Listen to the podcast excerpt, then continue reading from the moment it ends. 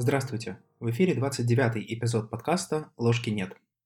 И сегодня я бы хотел поговорить о, наверное, самой интересной и самой эксклюзивной, если так можно выразиться, теме венгианской психологии – это теме индивидуации. На самом деле это очень интересное понятие, потому что подобного вы не найдете, наверное, ни в одной из других теорий по психологии. Индивидуация – это нечто специфическое именно для юнгианства – и оно дает очень много ответов на те вопросы, которые задает себе современный человек. Мы немножко уже затрагивали эту тему, хотя я об этом и не говорил напрямую, в рамках второго эпизода, когда говорили о героическом пути. Это часть индивидуационного процесса, о котором в свое время говорил Юнг. Итак, давайте начнем разговор. Вообще, что такое индивидуация? В принципе, если просто перевести с латыни слово individuus это просто означает неделимый или неразделенный, нерасщепленный. То есть получается, что индивидуация – это процесс стремления к некой целостности.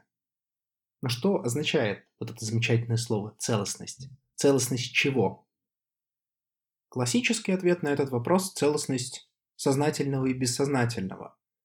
Но такое определение не сильно помогает понять, что это за процесс, поэтому попробуем зайти с другой стороны. Можно определить индивидуацию как путь к самоосуществлению или даже стремление к самоосуществлению, стремление к себе. То есть попытка наилучшим образом выразить свою природу, выразить свои истинные желания и реализовать их. Хендерсон в своей книге пишет, что индивидуация заставляет человека подчиниться имманентному закону его собственной природы, чтобы он мог познать себя как личность. В таком ключе мы можем рассматривать процесс индивидуации как процесс самопостижения, самого, наверное, важного существа во Вселенной – это нас самих. В какой-то мере индивидуацию можно определить и как дифференциацию. Дифференциацию нас от общества. Ведь когда человек рождается, ребенок рождается и первое время живет в семье, каким образом он адаптируется к действительности? Путем того, что он перенимает качества, трейты, черты характера, поведения от других людей, от взрослых, в основном, естественно, от родственников. Таким образом, его поведение, его мысли, его сознание зачастую заполнено коллективными представлениями о том, что нужно делать, что должно, а что нет. Естественно, в какой-то момент, когда эго уже начинает осознавать себя и начинает осознавать то, что эти конструкты были ему навязаны социумом, даже пусть его согласия, возникает обратное движение, движение к самому себе, движение к индивидуальности. Поэтому индивидуацию в какой-то мере можно рассматривать и как стремление вот такой дифференциации от коллективного. Однако важно здесь отметить очень тонкую разницу, на которую обращает внимание Юнг. Индивидуация – это не есть индивидуализм. Юнг в своем работе «Отношения между эго и бессознательным» пишет следующее. Это довольно распространенное заблуждение, вызванное недостаточным разграничением индивидуализма и индивидуации. Индивидуализм означает умышленное подчеркивание и возвышение предполагаемого своеобразия личности в ущерб коллективным интересам и обязательствам. Индивидуация же подразумевает как раз лучшее и более полное осуществление человеком своих собственных коллективных качеств, так как соответствующее внимание к своеобразию индивидуума в большей мере способствует лучшему исполнению социальных ролей, чем пренебрежение этим своеобразием или его подавление. Гораздо правильнее будет понимать своеобразие как уникальное соединение или постепенную дифференциацию функций и способностей, которые сами по себе универсальны. Чувствуете разницу? Индивидуализм преследует цели, связанные немного с эгоизмом. То есть я возвеличиваю себя как личность, как индивидуальность. Индивидуация же, напротив, она, подчеркивая мою индивидуальность, помогает мне лучше адаптироваться к социальным ролям. То есть я буду делать свою же работу, свои действия на порядок лучше, чем до. То есть в одном случае это как некая цель стать таким полным эгоцентриком. В другом случае, как средство. Вот индивидуация использует процесс индивидуализации, если так можно выразиться, не как цель, но как средство. Еще часто в современном дискурсе вы можете услышать один из вариантов целей для человека – это стремление к самоактуализации или самоактуализацию в целом. Это возникло в 50-е 60-е годы, когда появилась третья волна психологии и зародились гуманистическая и экзистенциальная психология. Такие замечательные люди, как Абрахам Маслоу, Карл Роджерс, Карл Ясперс и другие позиционировали, что человек хочет развиваться, что задача человека и его истинное желание в постоянном развитии. И тем самым сформировали новое направление – Тогда действительно в этом был очень большой смысл, потому что ну, вот, психоанализ, который доминировал в то время, он в какой-то мере был теорией больного человека. То есть мы берем человека, подверженного неврозу, то есть некой патологии, как это рассматривал психоанализ, и пытаемся его вылечить. Но не все же люди больные. А что делать со здоровыми людьми? Психоанализ какого-то внятного ответа на тот момент на этот вопрос не дал. Собственно, отсюда и появились корни новому направлению психологии. Но вот ведь вопрос. А что такое самоактуализация? Что такое стремление к самости, как это определяет Карл Роджерс? На этот вопрос ответа какого-то вот прям внятного и точного я не знаю в рамках тех парадигм. И почему человек стремится к самоактуализации? Откуда берется вот это стремление? Почему я должен постоянно развиваться? Непонятно. Самоактуализация в гуманистической традиции – это не индивидуация. Юнг даже по этому поводу замечает, что снова и снова я замечаю, что процесс индивидуации подменяется вхождением эго в сознание и, соответственно, эго отождествляется с самостью, что вносит безнадежную путаницу – Тогда индивидуация есть не что иное, как эгоцентричность и автоэротизм. Индивидуация не отгораживается от мира, а собирает весь мир в человеке. То здесь Юнг говорит два тезиса. Первый, который мы уже слышали чуть ранее, что индивидуация не есть чисто индивидуализм. Индивидуализм может использоваться как средство в определенных обстоятельствах, но не более. А второй момент, что если мы рассматриваем человека только как эго, и это эго стремится к некой самоактуализации и постоянному развитию, то человек впадает в состояние инфляции, состояние такого автоэротизма, когда единственное, кем он может наслаждаться, это он сам. И к этому есть очень много вопросиков. Фон Франц а, во второй главе в книге «Человек и его символы», которую она написала совместно с Юнгом и другими авторами, даже немножко иронизирует, что многие философы-экзистенциалисты стремились описать это состояние, но им давалось лишь разоблачить иллюзорность сознания. Они подходили прямо к двери, ведущей в подсознание, и не смогли ее открыть. То есть в данном контексте мы можем рассматривать и гуманистическую экзистенциальную парадигму как некий предваряющий этап, но не дающий абсолютно никаких ответов, что делать, когда вы вот подошли к этой двери. Юнгианство дает ответ. Конечно, тут нужно учитывать один немаловажный аспект юнгианства, что это незаконченная теория. Это во многом наблюдения, оформленные в виде экспериментальных фактов, экспериментальных тезисов. Нельзя сказать, что Юнг доказал наличие индивидуации. Нет. Но что сделал Юнг? Он проанализировал огромное количество историй, фантазий, снов. Фон Франц пишет, что Юнг проанализировал за свою жизнь более 80 тысяч снов. И представьте себе, Среди этого объема Юнг нашел, что во многих снах есть общий порядок и общая схема. И вот эту схему можно в какой-то мере и назвать индивидуацией, как некая матрица. Важно отметить, что индивидуация, она получается таким естественным процессом, то есть это процесс развития человека.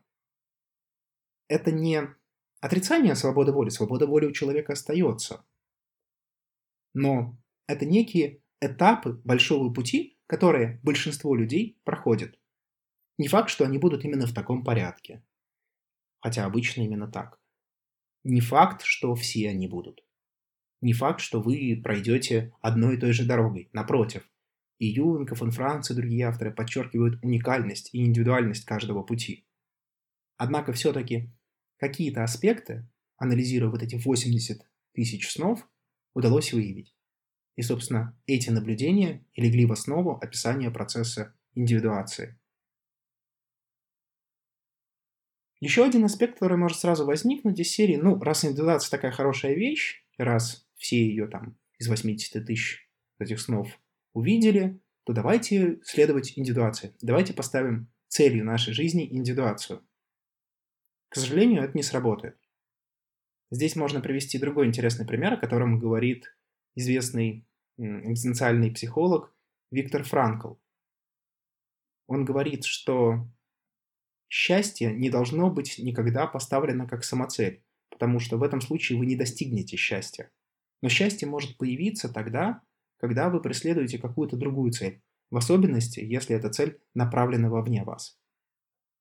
То есть счастье появляется как сопровождающий феномен движения к цели. С индивидуацией очень похожая история.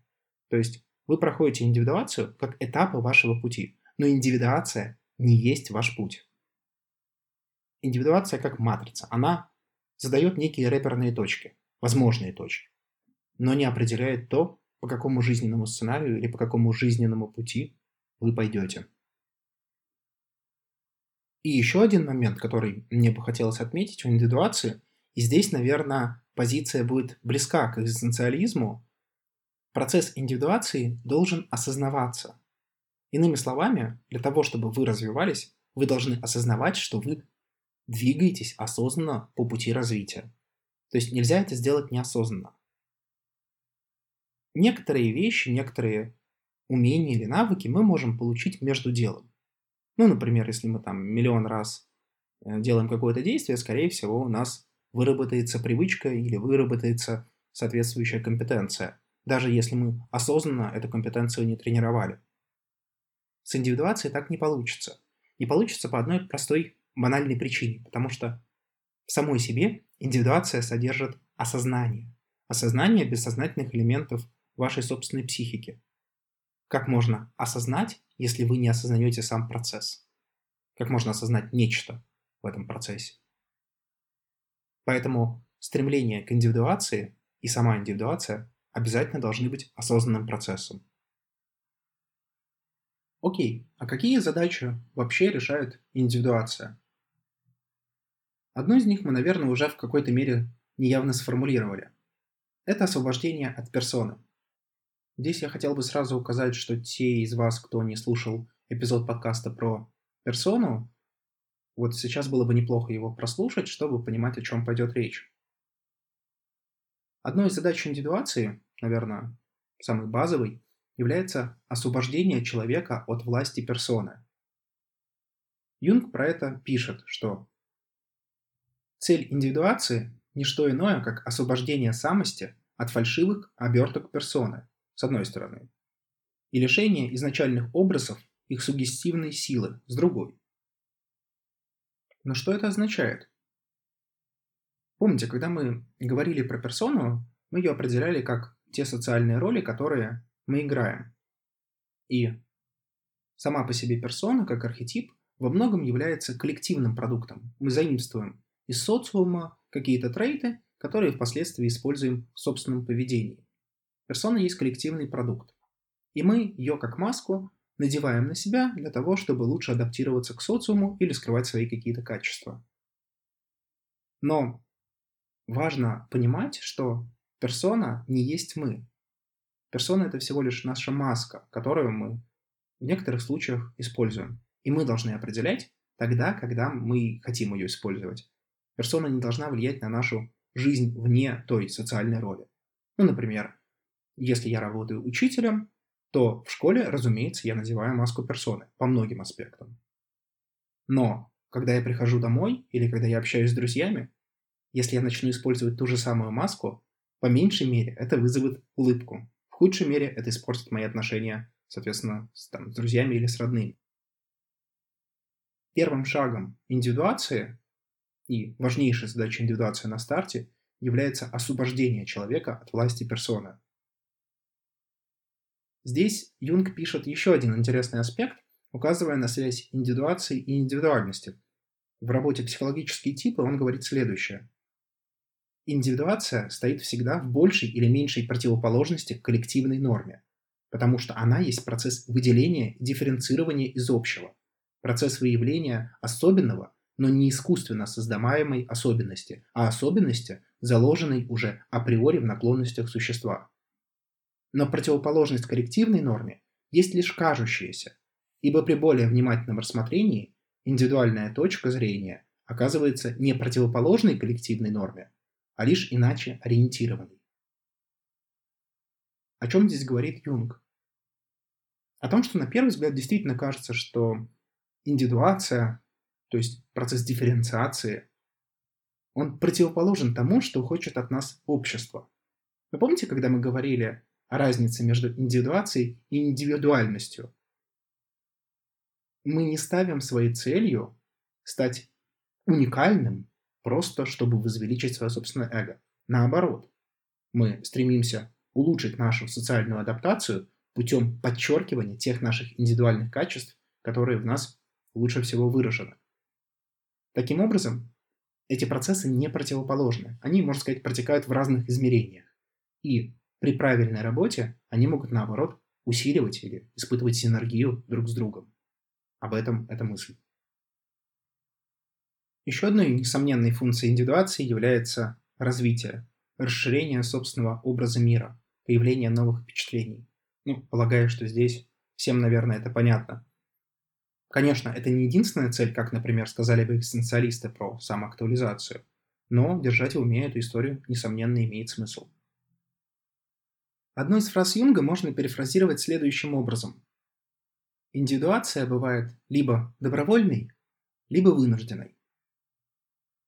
И в этом заключена некая особая мудрость, что жизнь ставит перед вами вызовы, и вы можете либо принять эти вызовы тогда, когда вам удобно, там, где вам это удобно, либо же проигнорировать их. Но в этом случае они будут актуализироваться в неожиданном месте в неожиданное время и не всегда удачное для вас. Индивидуация – это естественный процесс, по крайней мере по Юнгу, и значит, что вы не сможете избежать ее. А это означает, что если вы не следуете процессу индивидуации, то он сам вас нагонит. Поэтому в какой-то мере можно сказать, что индивидуация является необходимостью. И чем осознаннее вы подойдете к этому процессу, тем легче и спокойнее он для вас пройдет. Последним немаловажным фактором индивидуации я бы отметил ответ на очень сложный современный вопрос. Впервые о нем активно заговорил Виктор Франкл, и он назвал это явление экзистенциальным вакуумом. Он обсуждал со студентами вопросы, связанные со смертью и соответствующими историями, и отметил, что многие студенты говорили о пустоте в душе, о том, что есть нечто, что они никак не могут заполнить ни наслаждениями, ни общением со сверстниками, ни учебой, ничем. Франкл назвал это экзистенциальным вакуумом, и в какой-то мере, конечно, это связано с потерей смысла жизни или ощущением общей бессмысленности, которая так характерна для второй половины 20-го, ну и, собственно, начала 21 века. Франкл даже как-то сказал, что каждому времени присущи свои неврозы, и невроз потери смысла присущ нашему времени. Но что делать с заполнением этого экзистенциального вакуума. Франкл попробовал дать какие-то ответы, и его работе «Человек в поисках смысла» я очень рекомендую их посмотреть. Однако и юнгианство дает свои ответы, ответы в виде индивидуации. Индивидуация, как процесс, является ответом на ту ситуацию, когда вы испытываете экзистенциальный вакуум в вашей душе. Мы уже с вами поговорили о том, что индивидуация – это естественный процесс, а значит он когда-то начинается. Вопрос. Как понять, что процесс индивидуации запустился?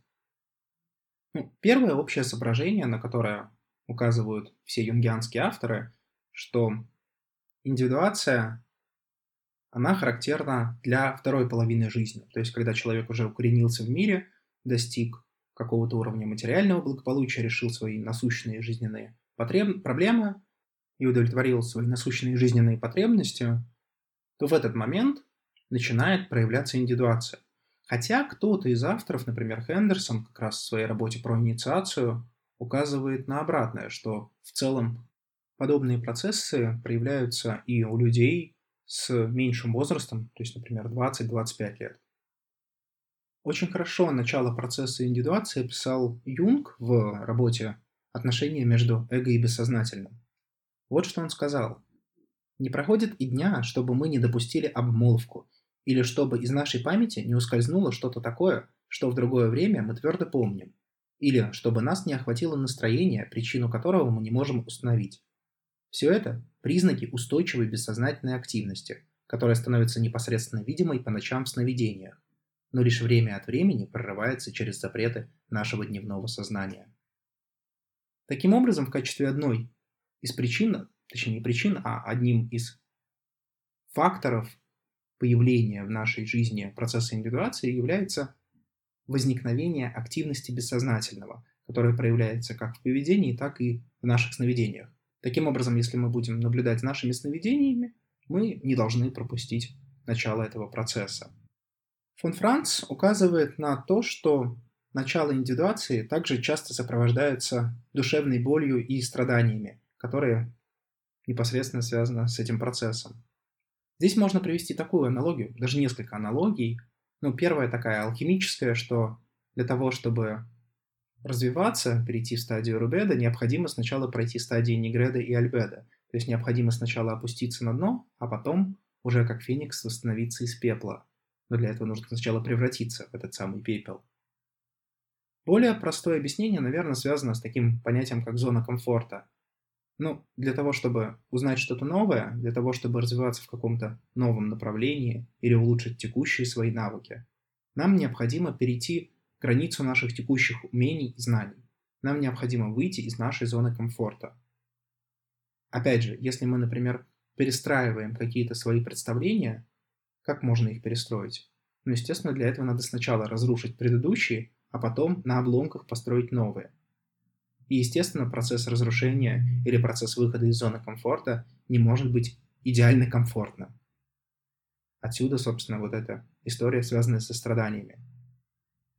Иногда процесс индивидуации может кристаллизоваться в виде некого события, которое часто называют вызовом, и где можно использовать метафору вызова.